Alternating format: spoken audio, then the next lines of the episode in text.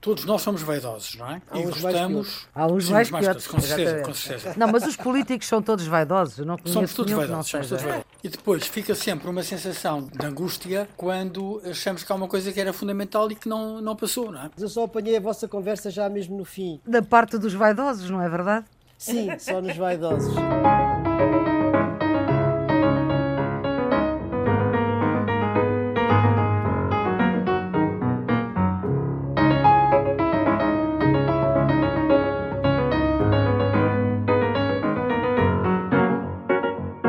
Geometria Variável, edição 36, com os residentes fixos Nuno Severiano Teixeira e Carlos Coelho. A produção é da jornalista Ana Fernandes, os cuidados de emissão de Rui Coelho e Edgar Barbosa. Continuamos em programa confinado, cada um no seu sítio. Na semana passada tivemos aqui como convidado especial António Felipe, vice-presidente da Assembleia da República, para evocar os 100 anos do PCP, que se vão cumprir sábado. Falámos disso e do papel do PCP no futuro e fizemos um pedido para que deixasse a sugestão do que se deveria falar esta semana. Tema forte é autárquicas, não se sabia ainda das sonoras novidades do PSD, mas isso já lá iremos. Para já, o deputado comunista deixa a sua reflexão sobre as candidaturas independentes e a alteração à lei que foi aprovada pelo PS e pelo PSD e que vai ser de novo alterada. Depois há aqui aquela questão dos, dos, independentes para as autárquicas, que é um tema muito engraçado, porque não sei se, se eles vão para a frente com aquela ameaça de que criar um novo partido, eu fartava-me de rir. Gostava de saber depois como é que eles resolviam o problema se aparecesse mais que uma lista no mesmo Conselho, qual Uhum. delas é que concorria pelo partido, e depois também quem é que era o mandatário financeiro. a nível nacional. São aspectos mais pitorescos, que eu acho que eles não vão levar por diante essa ameaça, por razões práticas óbvias, mas eu acho que é interessante ver como é que o PS e o PSD vão reagir perante estes ultimatos para alterarem a posição que tiveram há poucos meses. Ora bem, aqui acertou António Filipe, porque este é um dos temas que nós escolhemos para falar nesta edição do Geometria Variável.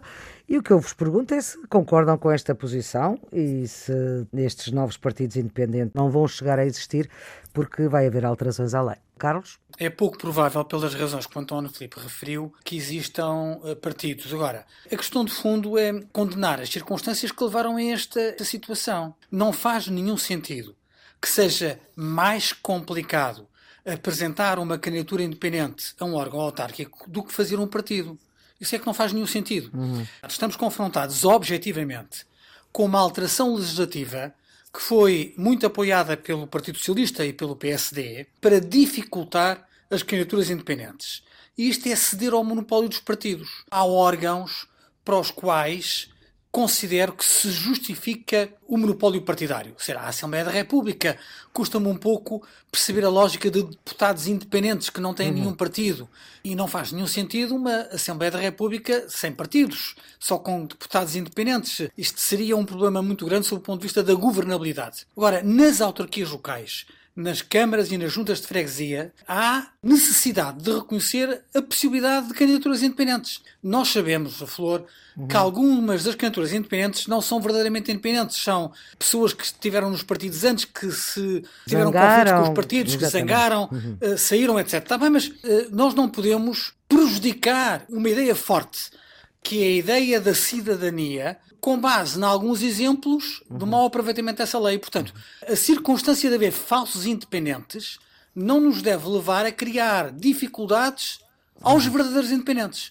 Eu acho que é um bom sinal que os partidos que se excederam nas dificuldades legislativas contra as candidaturas independentes que voltem atrás. Agora, vamos a ver se esse recuo é um recuo verdadeiro, isto é, Pois. se de facto vamos corrigir os aspectos mais perversos dessa lei ou se é apenas fogo de vista e se no essencial tudo fica na mesma. Segundo as declarações da líder parlamentar do Partido Socialista, o logotipo e a sigla, afinal, podem ser a mesma para a candidatura que se candidata aos vários não órgãos. Fazia, não fazia sentido que fosse outra maneira. Fosse outra maneira, e as assinaturas não têm que ser todas do mesmo sítio, ou seja, da mesma freguesia. Pelo menos estes dois pontos vão ser alterados. A querer nas declarações da líder parlamentar do Partido Socialista. Acho que o PSD ainda não se pronunciou sobre isto. Para não, Carlos. Não, os sinais públicos que nós temos dos responsáveis do PSD, o PSD parece ser o partido com mais relutância em voltar atrás nos excessos que foram cometidos. Eu não sei se isto tem a ver com Rui Moreira e a questão, a questão do Porto, mas eh, essa sensação existe e ela não é positiva. Bom, e se não houver os votos do PSD, a lei não fica alterada. Nuno. Ao nível da política nacional, uma democracia precisa de partidos. E os partidos têm que ter o monopólio do mercado eleitoral, ainda que na Assembleia da República possa haver deputados que saem dos partidos e ficam independentes. Mas quer dizer, no plano da política nacional, faz sentido o monopólio dos partidos na, na democracia. Já no plano local e autárquico, eu não creio que isso seja absolutamente necessário para o bom funcionamento da democracia, até pelo contrário porque aí é uma política de muita proximidade com as populações, contam mais as personalidades dos presidentes das câmaras ou dos presidentes das juntas e das suas equipas do que propriamente o partido. E acontece muitas vezes, todos nós sabemos isso, que em eleições autárquicas se vota por este ou aquele presidente, este ou aquele candidato, independentemente do seu partido. E a prova disso é que muitos dos candidatos saem do partido para poder candidatar-se e continuam a vencer as eleições. Para nós termos uma noção do que é que isto significa, vale a pena dizer que nas últimas eleições autárquicas, em 2017, foram eleitos 420 autarcas independentes. Uhum. 403 presidentes de junta e 17 presidentes de Câmara. Sim. Portanto, isto tem significado político, não é? Uhum. E, portanto, neste sentido, eu acho que a lei aprovada enfim, pelo PS e pelo PSD é manifestamente excessiva no sentido de dificultar a possibilidade das candidaturas independentes e isso ultrapassa um bocadinho enfim, o papel dos partidos na democracia. Isso é, de facto, a partidocracia e, nesse sentido, isso também não é um elemento positivo para a democracia, no sentido em que afasta muitas vezes ou pode afastar os eleitores dos próprios partidos. Ouvi outro dia com muita atenção a provedora de justiça numa entrevista que deu na televisão, Maria Luciana Manal, muita ponderação, muita segurança, como aliás é seu timbre. Eu ouvia dizer que pediu a fiscalização da constitucionalidade, o que significa há aqui problemas nessa lei. Eu acho que aqui tem que haver bom senso. Creio que os independentes não têm interesse em chegar a formar um partido por todas as dificuldades que, aliás, o António Filipe também referiu, mas penso que devia haver abertura dos partidos políticos. O PS já manifestou essa abertura política. Como o Carlos disse, o PSD parece um pouco mais renitente, mas eu acho que aqui tem que haver bom senso para que esta situação se resolva. As autárquicas são as eleições mais importantes não para Rui Rio, mas para o partido, como o próprio disse. E na semana passada, de certa forma inesperadamente, Rui Rio anuncia, depois de uma fuga de informação, Carlos Moedas, antigo comissário europeu, antigo secretário de Estado Pedro Passos Coelho para o acompanhamento da Troika, administrador da Fundação Carlos Gulbenkian até sexta-feira passada, Carlos Moedas como candidato a Lisboa, com uma coligação com o CDS e federando a direita democrática. Carlos Coelho, ficou surpreso com este anúncio? Não fiquei surpreso na medida em que era um dos nomes que se falava eh, já há algumas semanas. Não pensava que fosse o mais provável, por vontade do próprio, mas acabou por ser, e vamos ser claros, Carlos Moedas é um grande candidato à Câmara Municipal de Lisboa. Fernando Medina vai ter mais dificuldade porque Carlos Moedas é um, é um grande adversário e é uma dor de cabeça que Rio Rio tinha, que era encontrar uma candidatura forte para Lisboa. Isso foi conseguido com, com Carlos Moedas. Não deixa de ser engraçado, ficou a percepção no espaço público de que o essencial do processo autárquico do PSD estava concluído com a indicação de Carlos Moedas. É um bocado a ideia de que Lisboa é Lisboa e o resto é paisagem. Isso levou, acho que, a direção nacional do partido a anunciar um conjunto de candidatos a outros, a outros órgãos, embora eh, se tenha precipitado, porque em algumas das candidaturas anunciadas parece que as conversas não estavam devidamente feitas com aqueles que uh, foram anunciados. E, portanto, e até já... com aqueles que são neste momento presidentes de Câmara, como é o caso do Presidente não, da Câmara de Ovar, eh, Salvador Malheiro. Sobretudo nesses casos. Pois, sobretudo nesses casos. São 77. que ficaram um bocadinho incomodados por ver os seus nomes lançados sem que eles, no seu município, tenham dito que estavam dispostos a serem uh, candidatos, embora, vamos ser claros, tudo aponta para que a probabilidade de eles serem claro. candidatos é altíssima, né? Mas enfim, isto foi a pressa, não, porque não, não foi o melhor registro, foi assim. claramente a pressa. A pressa não a é boa considera do povo e tem toda a razão porque a imagem que passou não foi uma imagem de grande articulação, sobretudo no caso de Salvador Malheiro, quando é um vice-presidente do partido, de certa forma corrigir a informação do seu secretário-geral. Nuno. Eu acho que esta iniciativa do lançamento de Carlos Moedas como uh, candidato à Câmara de Lisboa é, é positiva para o Partido Social Democrata e, em particular, para a sua direção.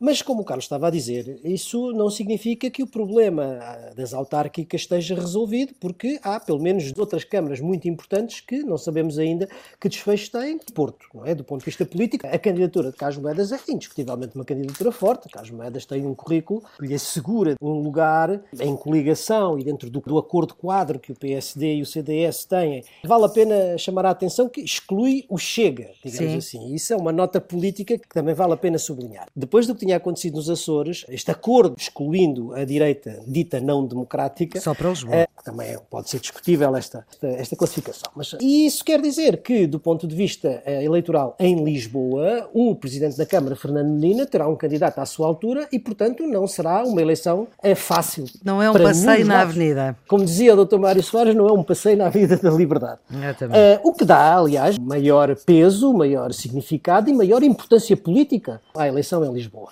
Agora, isto também pode ter um outro significado. A Maria Flor estava a perguntar há pouco Exatamente. ao Carlos se tinha ficado surpreendido do EG Casmoeiro. Se estivermos a pensar estritamente num horizonte autárquico, então, sim, eu, eu, também fico surpreendido.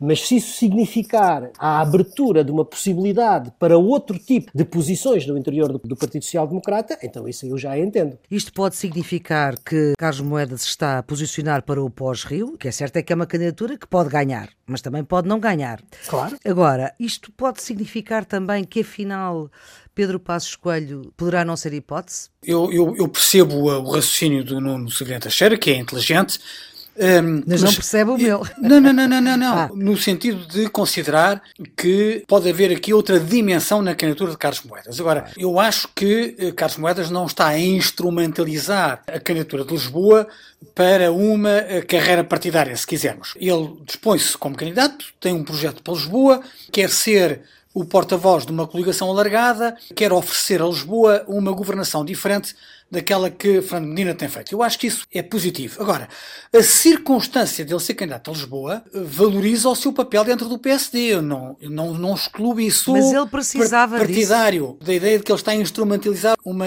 candidatura autárquica para uma carreira partidária, mas é evidente que esta candidatura reforçam os, os holofotes sobre ele. Quer ele ganha, quer ele perca, o significado, o valor do espaço dele dentro do PSD é reforçado, isso é evidente. E Carlos Moedas precisava de reforçar o seu papel no PSD?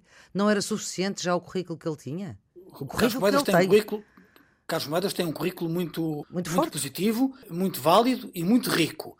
Mas ultimamente não estava, digamos que, no ativo da política. Claro, nem podia estar. Carlos Gulbenkian estava fora da política. Com a candidatura à Câmara de Lisboa, ele regressa ao ativo da política na primeira fila. Hein? Portanto, sob esse ponto de vista, ganha visibilidade e marca presença. E isso pode ter um significado no day after. Não estava na lógica da minha intervenção que houvesse qualquer instrumentalização política certo, da certo, Câmara certo. de Lisboa para outro tipo de coisas. O que eu quero dizer é que, muitas vezes, o desempenho, sucesso ou fracasso de um determinado cargo político acaba por ter consequências no futuro, independentemente da vontade de quem o desempenha. Certo, certo, e, certo, sobretudo, certo. quando se dá com sucesso, abrem-se um conjunto de possibilidades que provavelmente anteriormente não havia. Carlos Moedas tem até agora, ou teve até agora, um perfil político alto, mas de natureza sobretudo tecnocrática, de competência técnica e até política, mas sem grandes sucessos do ponto de vista do sufrágio eleitoral. Ora, isso pode-lhe ser oferecido se tiver um bom desempenho na Câmara de Lisboa. E isso acrescenta ao seu perfil algo que até aqui não lhe assistia, não tinha, não é? No fundo, Carlos Moedas, com, este, com esta candidatura, pode ser uma alternativa a Rui Rio. Carlos Moedas é já muito que é, é falado como um potencial candidato a líder do PSD. Não está aberta essa corrida. Hein? Ainda. Uh, não está aberta essa corrida. São conjecturas sobre, sobre o futuro. Uh, valem o que valem. Eu não acho em qualquer circunstância que elas devam ser extremamente valorizadas, porque elas podem comportar, neste momento, um juízo negativo relativamente quer às motivações, quer ao percurso de candidatura. Eh, uhum. Eu acho que não se deve misturar olhos com bugalhos. Esta entrada, aliás, de moedas de Santana Lopes, que volta ao partido, pode mudar o ambiente político que temos até agora? Eu não sei se Santana Lopes vai ser candidato, se não vai ser candidato. Esse ainda está em aberto. Eu acho que ele desejava ser candidato à Figueira da Foz, mas esse cenário parece excluído tanto quanto sei. E a aposta o... da, da, direção do partido era para Sintra. Eu acho que há um conjunto de candidatos que o PSD apresentou que são fortes candidatos. Carlos Moedas em Lisboa é o caso mais, mais flagrante, mas claro. Fernando Negrão em Setúbal, a manutenção de candidaturas vitoriosas em vários conselhos do país, Ovar, Viseu. Sim, mas aí vários... são câmaras já conquistadas, não é? Com certeza. O cenário das autárquicas é um cenário complicado. É complicado para o Partido Socialista, que tem que assegurar a defesa de uma vitória muito significativa que teve há quatro anos 159 municípios. É difícil para o PSD, que tem que recuperar, tem de subir em termos de votos e de câmaras, e eu acho que isso é possível, para ser sincero. O PSD, juntamente questão, com o CDS, tem 97. A questão, é de saber, sozinho. a questão é de saber se é uma subida significativa ou se é uma subida ligeira. E depois nos outros partidos a luta é se calhar mais instante, porque uhum. o PC luta pela sobrevivência, porque já ficou muito uh, enfraquecido nas, nas últimas, últimas eleições autárquicas, e o CDS luta contra a irrelevância. Uh, embora a circunstância de ir em coligação com o PSD em diversos sítios lhe garanta um suporte autárquico que permita um resultado confortável. Já os outros partidos uh, ou não tinham, como o caso do Bloco de Esquerda, ou não tinham, ou vamos ver se conseguem ter alguma visibilidade uh, no processo uhum. autárquico. Para responder diretamente à questão que a Maria Flor levantou, não me parece que estas movimentações, ou até estes candidatos, alterem nada relativamente ao panorama, ao ambiente político nacional, e isto é certo até às próximas eleições autárquicas. A partir daí, Naturalmente que as coisas vão depender do sucesso ou insucesso que os partidos tenham nas autárquicas, mas isso não vai determinar a política nacional. Vou só lembrar, só para que as pessoas não se esqueçam, António Guterres era primeiro-ministro e demitiu-se após umas eleições autárquicas que foram as de 2001. E Pedro Passos Coelho não era primeiro-ministro, era líder do PSD e demitiu-se depois das últimas autárquicas em 2017. Não Sim, me parece mas, que isso venha a suceder. Mas eh, António Guterres usou as autárquicas como pretexto, havia outras razões. Mas perdeu Lisboa e Porto. No caso de Pedro Passos Coelho, também acho que é rigorosamente verdade. Foram as circunstâncias da leitura nacional que ele fez da política nacional que determinaram a reação dele e não o resultado nas autárquicas. Então, pronto, foram as autárquicas, foram instrumento para outras questões. Ora bem, vamos ao balanço de um ano de pandemia, ao alerta deixado pela Diretora-Geral de Saúde na RTP3, Graça Freitas a dizer que pode vir aí uma quarta vaga. A pressão agora parece ser sobre o governo para desconfinar o mais depressa possível, a começar pelas escolas, e depois temos o problema das vacinas. Neste momento, em termos globais, em termos mundiais, já houve 115 milhões de infectados e já houve mais de 2 milhões e meio de mortos.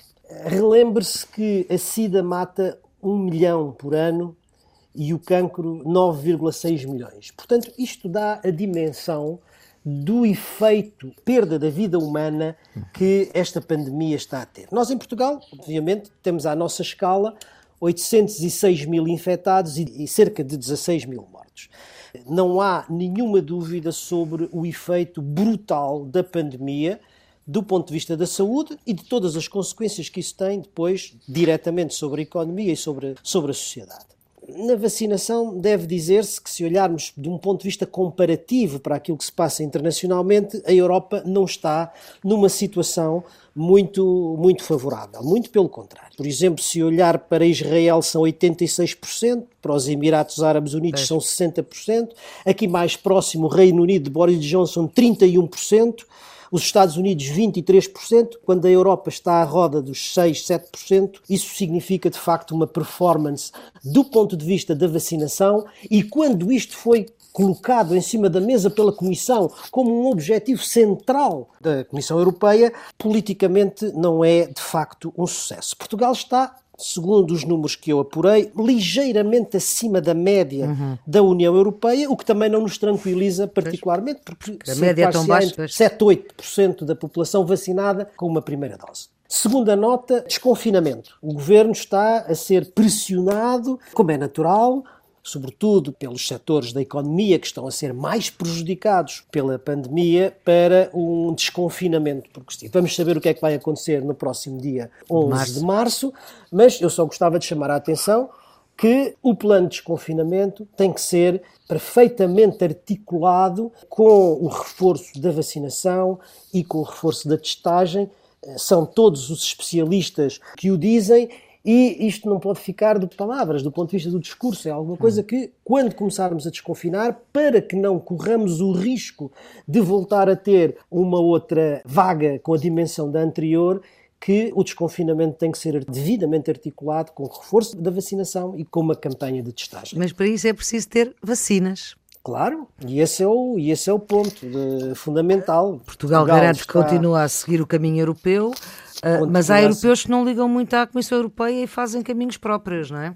É, a margem de manobra dos países nessa matéria depende muitas vezes da dimensão do seu mercado. E da sua capacidade e do financeira. política internacional também, digamos, mas há países que têm capacidade, do ponto de vista da, da dimensão do seu mercado, de ter uma capacidade para negociar diretamente que um mercado da dimensão de Portugal não tem. Ao contrário do que algumas pessoas pensam, há sinais preocupantes da evolução do Covid. A realidade na Europa é muito desigual. Há países europeus em que nós estamos a assistir a uma evolução positiva, por exemplo, o Reino Unido, em que há uma descida dos novos infectados, ou em Espanha, ou mesmo em Portugal. Há países em que não se nota evolução, como o caso da Alemanha, e há países em que se nota uma evolução grande, como o caso da Grécia, o caso da Itália, o caso da República Checa. A República Checa já pediu ajuda à Alemanha, à Suíça e à Polónia porque ultrapassou a Bélgica. A Bélgica era o país no mundo que tinha mais mortos por habitantes. Neste momento já foi ultrapassado pela República Checa. Na República Checa há 193 mortes Covid por 100 mil habitantes. É neste momento o campeão no mundo inteiro. O problema das novas estirpes é um problema que está a aumentar. A Organização Mundial de Saúde tornou a fazer um alerta, a dizer que está preocupada com a inversão do ciclo na Europa. A Europa teve seis semanas a descer e agora está outra vez a subir. E a Itália está preocupada com as novas estirpes. E eu confesso a minha ignorância, não conhecia esta nova estirpe. A estirpe da Nigéria está a preocupar uh, alguns locais em Itália porque se está a disseminar. O risco continua a ser o mesmo entre virologistas, é a ideia de que as mutações possam chegar a um nível que as vacinas que existem não sejam capazes de combater as novas estirpes. Esse é um problema real. Nós estamos longe de ter a situação controlada e eu acho que o governo está a fazer bem, o governo português, quando está a resistir às pressões do desconfinamento. Aquilo que nós sabemos é que até à Páscoa não vai haver desconfinamento. Há a esperança que temos todos a seguir à Páscoa seja possível iniciar um desconfinamento pausado, regular. Vamos ver se as circunstâncias o permitem. Neste momento, estamos longe de poder cantar vitória neste combate ao vírus. E aquilo que se estava a dizer é rigorosamente verdade. É fundamental aumentar a velocidade da vacinação, quer em Portugal, quer na generalidade dos países europeus, porque isso é não apenas essencial em termos de saúde pública, mas é fundamental para impedir mais mutações do vírus. Uhum. Porque sempre que o vírus salta de uma pessoa para outra pessoa, pode sofrer mutações, e enquanto que houver a taxa de transmissibilidade alta que nós estamos a assistir hoje no mundo, a possibilidade de haver mutações mais graves, aquelas que deixam de ser suscetíveis de resposta com as vacinas existentes, é uh, mais problemática. Portanto, uhum. o aumento da eficácia na vacinação é essencial também para travar as mutações do vírus. Eu retomava só o pensamento que António Filipe nos deixou no final do programa da semana passada, porque ele deixava um outro alerta ainda sobre as vacinas. O apelo à universalização das vacinas, também que resposta é que é dada a isto?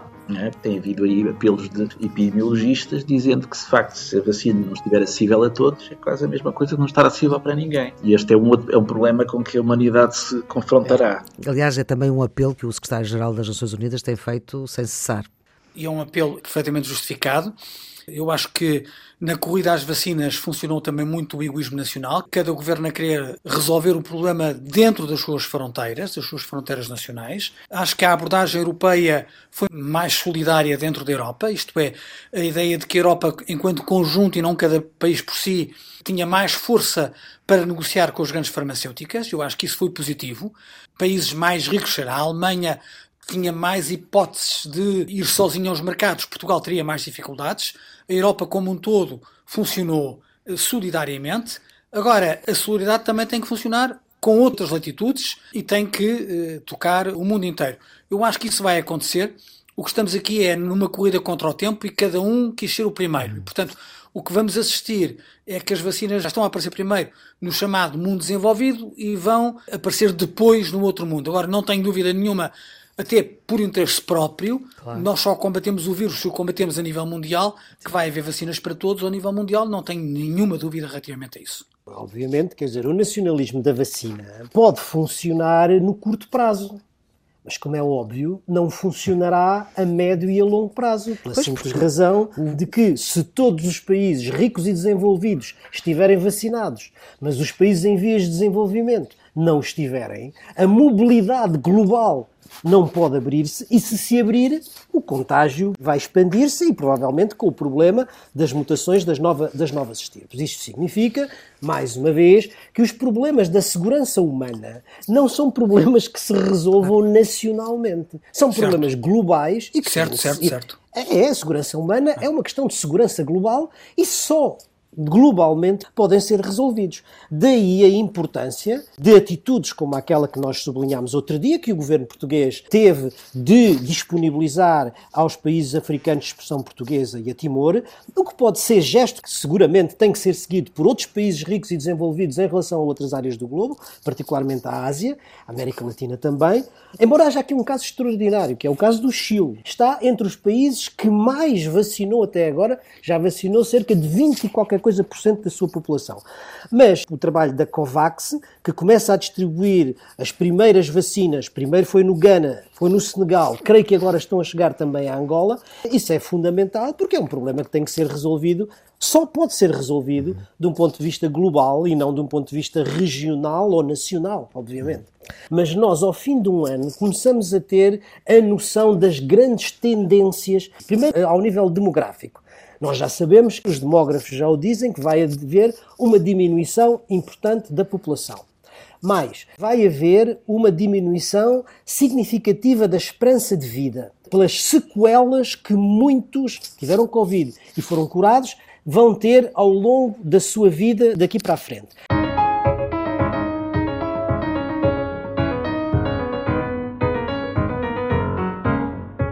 Continuamos a falar da Europa, da Europa da União.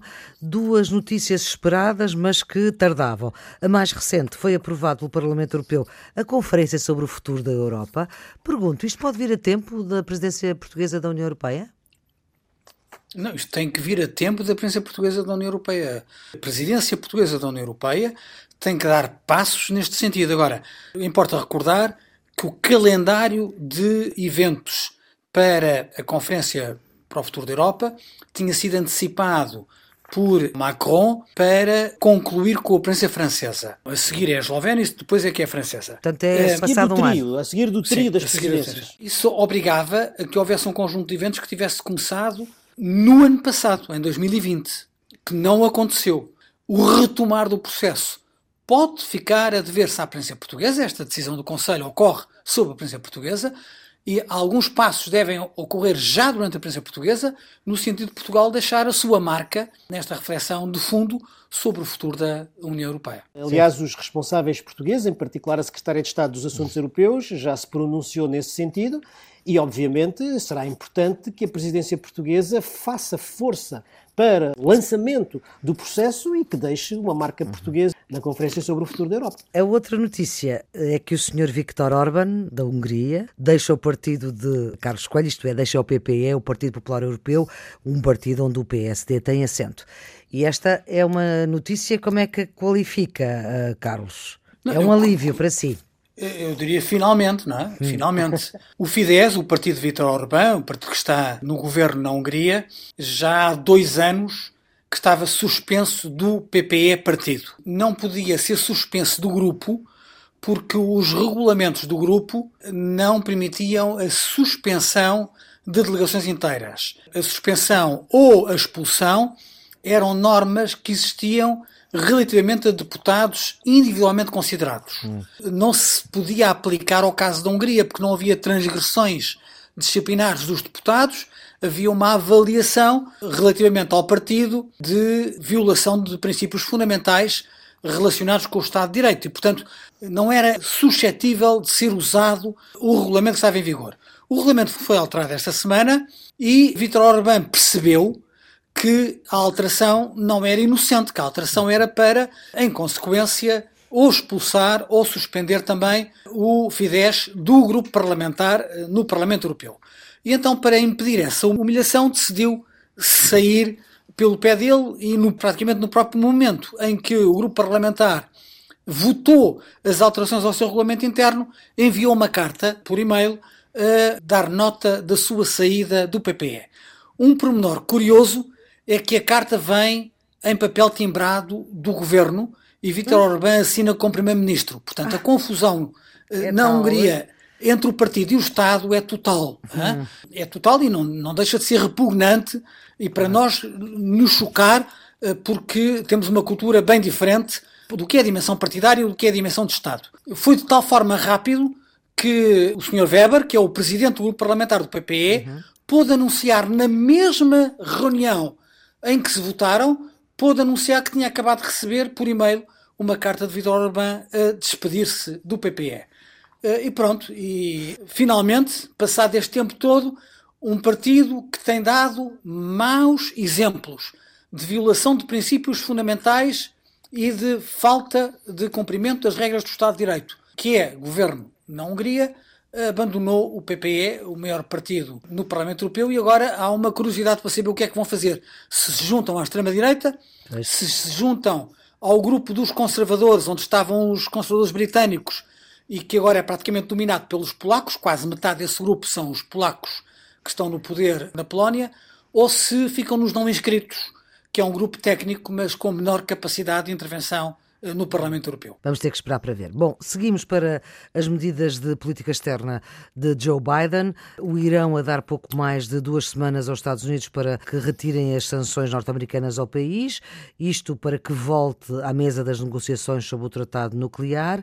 E depois eh, Joe Biden a ser criticado por alguns setores porque anunciou em campanha que não ia ter contemplações com a Arábia Saudita e agora, depois da CIA ter provado que o príncipe saudita mandou mesmo matar e esquartejar o jornalista Khashoggi, nada se passa. Aliás, a Folha de São Paulo diz com graça que, enfim, há umas sanções, mas se o príncipe da Arábia Saudita quiser ir passar as férias à Disney, pode ir porque nada acontece. Nono.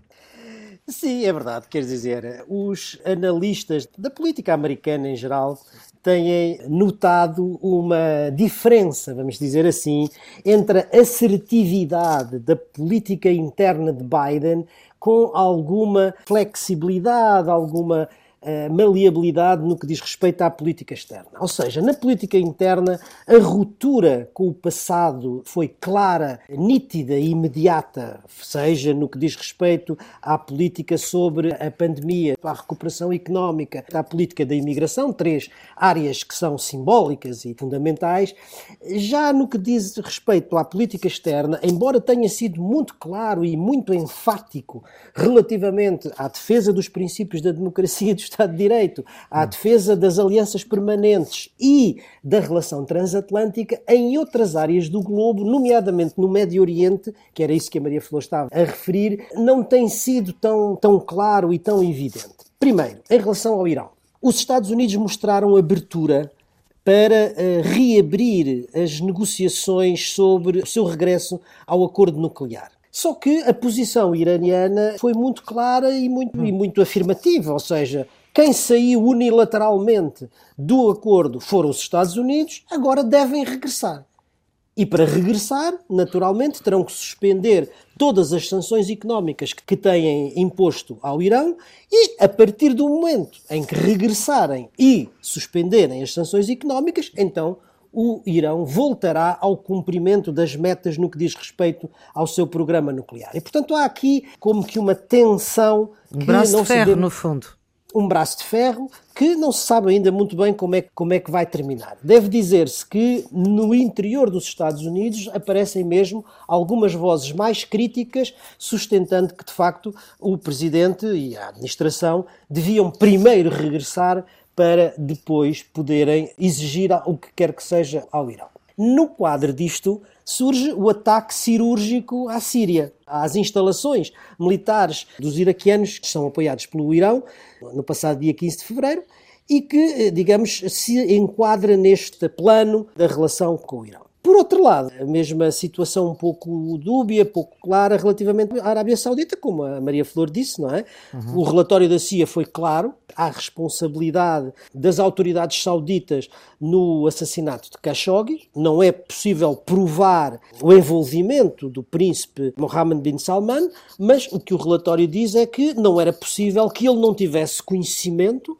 Esperava-se da administração Biden uma posição mais clara, uma imposição de sanções mais mais assertiva, o que aliás não veio a acontecer. O que é que aqui é sancionatório, digamos assim? É que, apesar de tudo, a honra do príncipe não sai incólume, sai Mas... manchada. E as questões de honra no mundo muçulmano e na Arábia Saudita em particular são questões muito importantes. Têm significado político, mas mantém-se de facto essa ambiguidade ou essa não clareza relativamente à política do Médio Oriente que ainda não sabemos muito bem como é que se vai processar. Política americana, bem entendido. Há de facto uma sensação de desconforto com a falta de consequência do relatório da CIA. Aponta-se responsabilidades ao príncipe saudita, mas aparentemente não há consequências sobre ele. Há consequências sobre outros. Dezenas de altos funcionários e personalidades sauditas que entram numa lista negra dos Estados Unidos, eh, consequências de natureza financeira e de entrada nos Estados Unidos, mas não o príncipe. A Casa Branca fez uma declaração a dizer que não é prática da Administração norte-americana eh, sancionar dirigentes de países com os quais há uma relação próxima. E, portanto, na prática eh, é a administração americana a dizer nós não somos tribunais, temos aqui informações, mas não vamos para lá disso. Biden mudou o paradigma de relação da administração americana com a Casa Real Saudita, ele fala com o rei, não fala com o príncipe, ao contrário do que acontecia com Trump e com familiares de Trump, com particular destaque para o seu genro, que, segundo consta, trocava mensagens do WhatsApp com frequência entre Washington e a Arábia Saudita. Agora, vamos ser claros: as liberdades dos cidadãos estão ameaçadas em todo o mundo e não é de agora. E não é só com a Arábia Saudita. Há um relatório da Freedom House sobre a liberdade no mundo que assinala um declínio em 73 países, 73 países, mais de sete dezenas, dizendo que 2021 é o 15º ano consecutivo do aumento dessa tendência e assinala que a diminuição das liberdades é eh, associada também a um conjunto de medidas tomadas por vários regimes com o pretexto do combate à pandemia. A China, a Bielorrússia, a Venezuela, países que baixam também, como os Estados Unidos por causa de Trump, ou a Índia, a Hungria de Orbán, o Sri Lanka, há muitos países que baixaram nesse ranking. Sob esse ponto de vista, uma iniciativa positiva de Biden fazer a cimeira das democracias. Eu acho que é necessário, na opinião pública mundial, tornar a valorizar a dimensão das liberdades e das democracias Portanto, a cimeira das democracias é essencial e tem que se combater esta degradação do ambiente público. A circunstância de, com a nossa passividade, haver dezenas e dezenas e dezenas de países que estão a baixar neste índice da liberdade do mundo, coligida pela Freedom House. O Geometria Variável vai voltar a Cabo Delgado, a Moçambique, a Pemba. Ah, vamos conhecer a vida de Josina pela mão do repórter Nuno Amaral, enviado especial da Antena 1. Josina tem cinco filhos, perdeu 14 pessoas da família depois de um ataque à sua cidade, da qual fugiu, agora está em Pemba. É apenas um caso entre centenas e centenas, milhares de refugiados de Cabo Delgado, que estão em Pemba, uma cidade a 2 mil quilómetros de Maputo. Eu esqueci uma coisa. Diga, por favor. Onde estamos? Toda a minha família é refugiada. Aqui não temos cheque, não temos o quê, não temos aqui nem ajuda, nem o quê. Nem o quê? Vamos ao início, antes do esquecimento. Eu sou Josina Fernando. Tenho 33 anos. Josina, 33 anos, um filho de dois meses ao colo, quatro a tricotar o tempo na terra batida que a generosidade lhes estendeu como casa. Aqui dormimos de qualquer maneira, nem rede mosquiteiro, nem o que, nem o que. Comemos mal mesmo. Temos aqui seis dias, pelo menos, a comermos papa. Seis dias a comer chima, uma papa de milho, e menta mastigada e repetida até chegar acima a comunidade islâmica de Moçambique. É que conseguimos alguma coisa nós para comer. Se não veio cimo, já não temos mais ajuda. Josina e os cinco filhos chegaram a Pemba há um mês e meio. Aqui total somos 35. Todos dormimos assim mesmo, de qualquer maneira. Partilham um quintal no bairro de Paquitaquete, uma favela de canas e palha. Sou natural de Macomia. Macomia, cidade queimada e ocupada três dias pelos terroristas que clamam Alá. Saímos aí urgentemente nem pelo menos roupa, nem o que, nem o que. Saímos assim mesmo, fugindo. Quando ouvimos a arma, nós entramos no mato. Até aqui. Até aqui, quintal onde vive um sofrimento que ecoa o outro, perda em cima de perda. Perdi sim, muito. Meu irmão, meu tio, quase meus sobrinhos, muitos, que eu perdi lá. São 13, 14 pessoas da minha família. Viajou quatro dias, a pé, no mato, com os cinco filhos. Outros morriam de fome, sede, não ter água para beber aí no mato. Os filhos ouvem, olham para o microfone. Comemos uma vez e ainda à noite, de manhã, se ficamos até anoitecer. O mapa dos odores indica que a casa de banho, um cubículo de palha, escorre para onde calha e está ali ao lado. Nuno Amaral, enviado especial da Antena 1 a Pemba para acompanhar esta situação dos uh, refugiados. Este é só um exemplo. É um testemunho dramático da situação humanitária em que vivem essas populações e que nós aqui no Geometria Variável já várias vezes abordámos, quer do ponto de vista económico e social, quer do ponto de vista securitário. Isto é, de facto, um drama uh, humanitário pungente, não é? A única coisa que nós podemos acrescentar àquilo que já dissemos é que esperemos que quer o governo de Moçambique quer a União Europeia. E, sobretudo, o estado da situação eh, leva a que as próprias Nações Unidas devessem avançar, porque de facto só com uma ajuda dessa dimensão, primeiro no plano securitário, uma missão internacional e depois, eh, quer dizer, no plano humanitário, uma ajuda da comunidade internacional pode minorar o sofrimento humano que esse testemunho patenteia, não é? Temos dificuldade em perceber os atrasos. A União Europeia deu luz verde a um conjunto de instrumentos de apoio.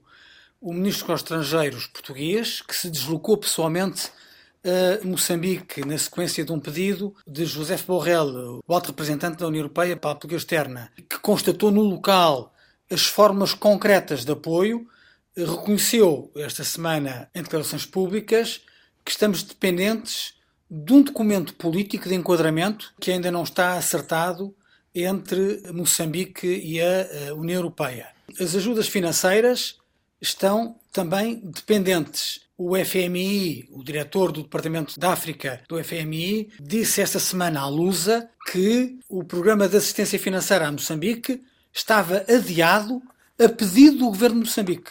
E ele foi diplomaticamente correto, disse que as autoridades de Moçambique querem a ajuda, mas que por causa da pandemia não têm condições para desenvolver o trabalho necessário, um trabalho uhum. prévio, presumo eu, para garantir esse apoio financeiro. Eh, o que nós vemos, já tínhamos aqui no Geometria Variável, condenado a algum atraso do governo de Moçambique no passado em pedir ajuda à comunidade uhum. internacional. Eh, agora há um conjunto de outros obstáculos e fica-nos uma sensação de, de algum embaraço em perceber se é só a burocracia que está a atrapalhar estes procedimentos ou se há outras razões que levam que depois de pedir apoio se criem dificuldades no terreno. O que é verdade é que tudo isto devia estar a funcionar e continua adiado.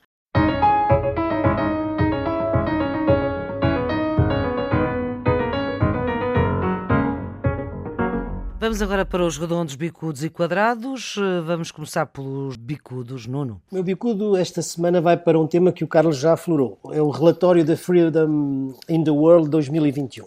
É um relatório publicado pela Freedom House que todos os anos realiza um ranking mundial sobre a liberdade e a democracia. Portanto, há 15 anos que o índice das democracias vem declinando e este ano em particular o declínio acelerou Hoje, menos de um quinto da população mundial vive num regime de democracia plena.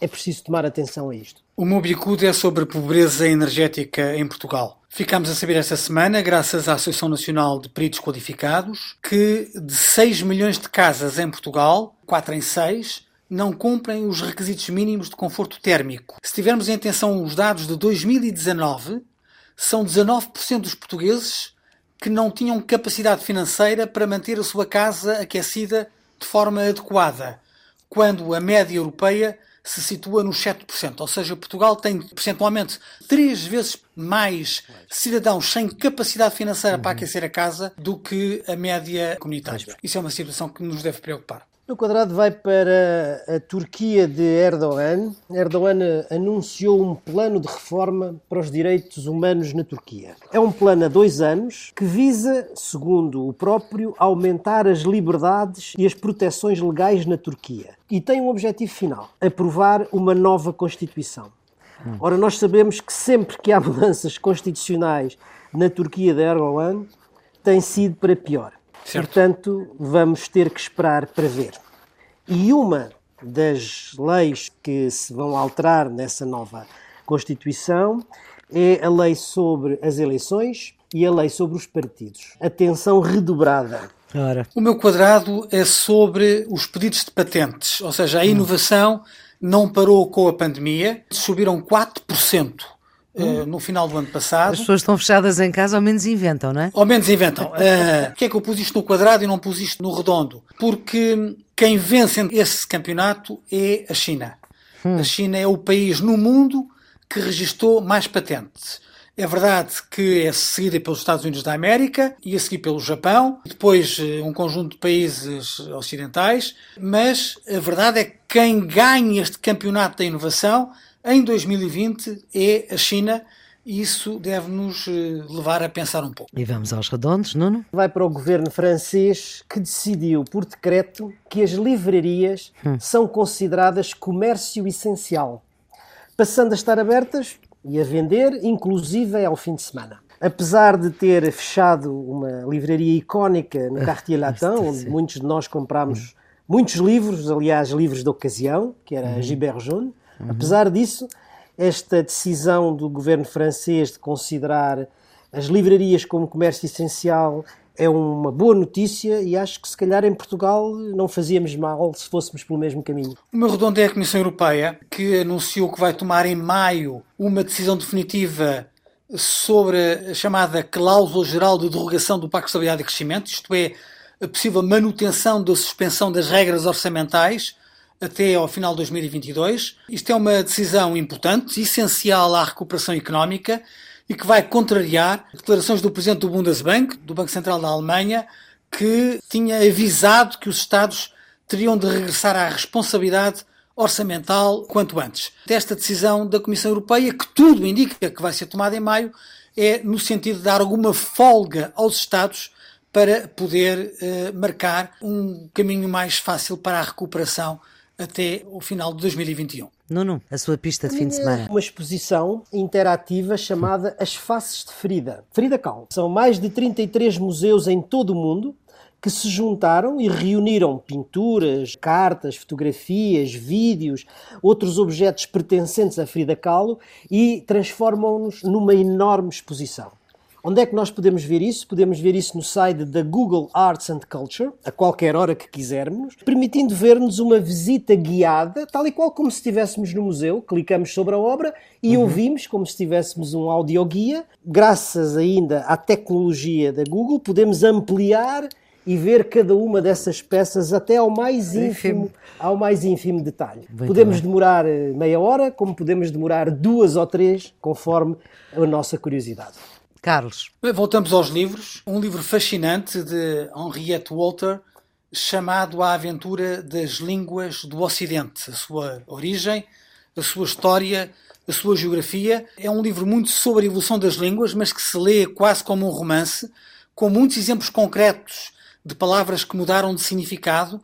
Hum. São 7 mil anos de evolução das línguas no Ocidente é um livro já com alguns anos, mas continua muito atual. É com esta pista que fechamos este Geometria Variável, edição 36. Os residentes fixos Nuno Serviante Teixeira e Carlos Coelho, a produção da jornalista Ana Fernandes, desta vez os cuidados de emissão de Rui Coelho com Edgar Barbosa. Tenha um ótimo fim de semana.